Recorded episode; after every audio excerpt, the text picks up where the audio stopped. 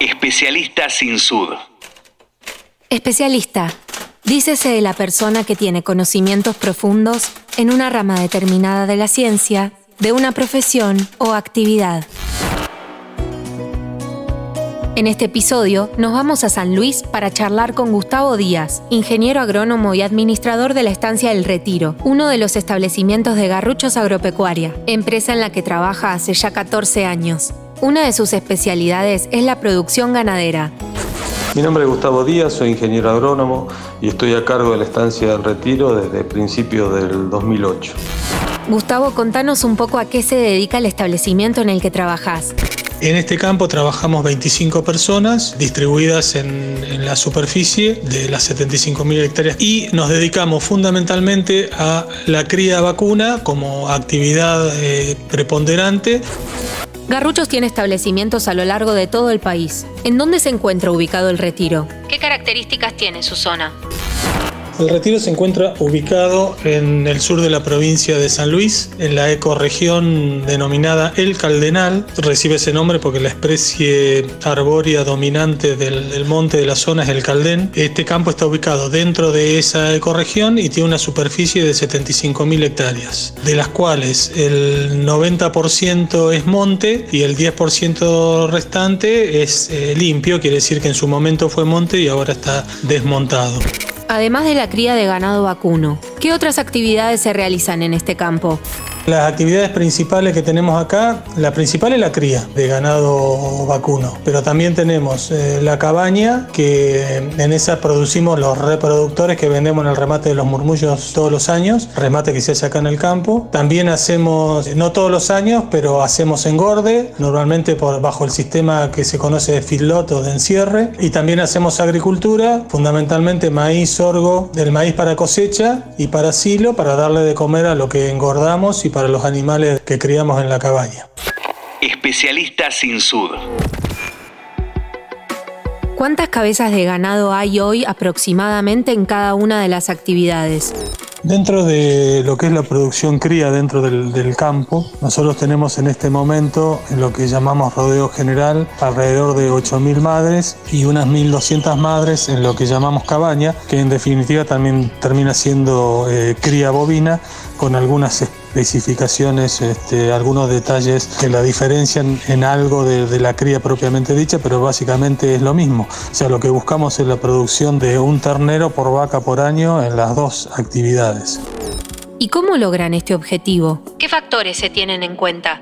Para lograr eso depende mucho la, alimentación de estos animales, la sanidad y la genética. Eh, buscando a la excelencia en esos tres rublos vamos a lograr la mayor cantidad de terneros posibles y de mayor peso, que en definitiva eso es lo que nos define el resultado económico de un campo de cría. La cantidad de terneros, lo que pesa cada uno de esos terneros al momento de la venta, al momento del destete. Profundicemos más sobre la principal actividad del retiro, para que el público entienda mejor. ¿En qué consiste la cría?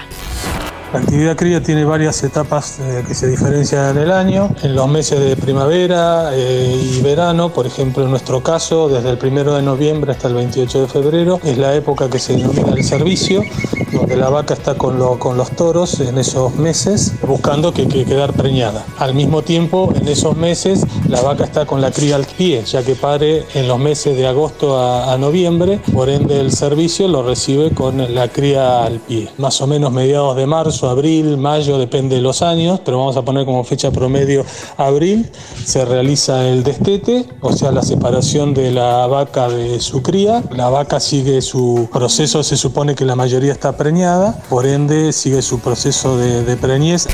¿Y qué pasa con las crías que se destetan? Con las crías que se destetan hay varias posibilidades, digamos, en algunos casos se envían a los campos de invernada que tenemos en otras partes del país, en otros casos se recría acá en el campo, recriar básicamente lo que significa es que el animal vaya creciendo en tamaño y ganando kilos para luego a la venta, cuanto más kilos tengan, más de dinero se va a pagar. Una parte de las hembras se destinan a la reposición, eso significa a quedar como madres para ir reponiendo eh, aquellas vacas que se van descartando por año por viejas, porque no quedan preñadas, se van reponiendo, digamos, de alguna manera por estas terneras que se transforman en la categoría que nosotros denominamos vaquillonas. ¿Y cuánto dura el proceso completo?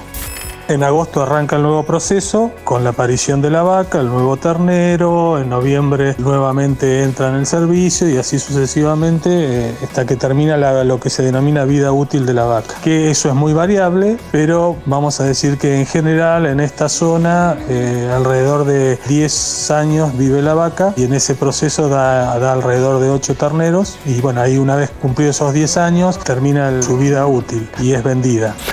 Especialista sin sud. Además del tiempo, ¿cómo se puede identificar que terminó su vida útil?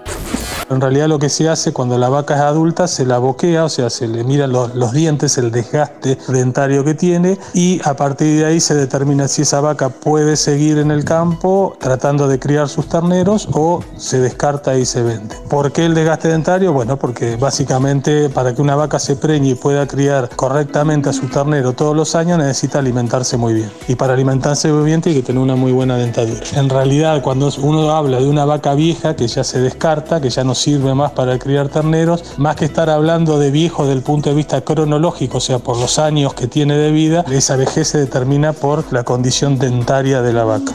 Mencionaste que otra de las actividades del establecimiento es la cabaña. ¿En qué consiste? ¿En qué se diferencia con el proceso de cría? En lo que es la, la, cabaña, básicamente el proceso es el mismo que te acabo de escribir para la cría, porque se trata de lo mismo, de obtener un ternero por año. Eh, lo único que ocurre es que el servicio no solo es con toros, sino que se hace en casi la totalidad del rodeo de la cabaña, o sea, unas 1.200 vacas, se hace inseminación artificial, porque lo que se trata de ahí es de sacar terneros y terneras de muy alta calidad para vender en los remates como reproductores. Entonces, para eso se necesita tener una vaca de muy buena calidad y usar toros que también transmitan muy buenas condiciones genéticas a las crías. Para cerrar, contale al oyente qué es lo que más te gusta de tu trabajo. Hacer este trabajo que por un lado implica estar muy en contacto con la naturaleza, implica producir, aplicar tecnología, es siempre lo que yo quise hacer. Y dentro del trabajo, lo que más orgulloso me pone de estos 14 años, sin lugar a dudas, siempre lo digo, es el equipo de trabajo que logré construir. Este es un campo muy grande, muy complejo, con mucho trabajo y la única manera de llevarlo adelante es que todos estemos eh, tirando del mismo carro en la misma dirección. Y yo creo que eso lo, logré. Con las altas y bajas que hubo a, lo largo de estos 14 años, este, pero logré formar siempre un equipo que siempre estuvo conmigo, que siempre me apoyó, que siempre creyó en, lo, en que podíamos lograr los objetivos que nos planteábamos. Así que siempre muchísimas gracias a toda la gente que me acompañó en estos 14 años. Especialista sin sud. En este episodio conocimos a Gustavo Díaz, encargado de la estancia El Retiro y experto en la producción ganadera, una labor que no puede hacer cualquiera. Es para un especialista.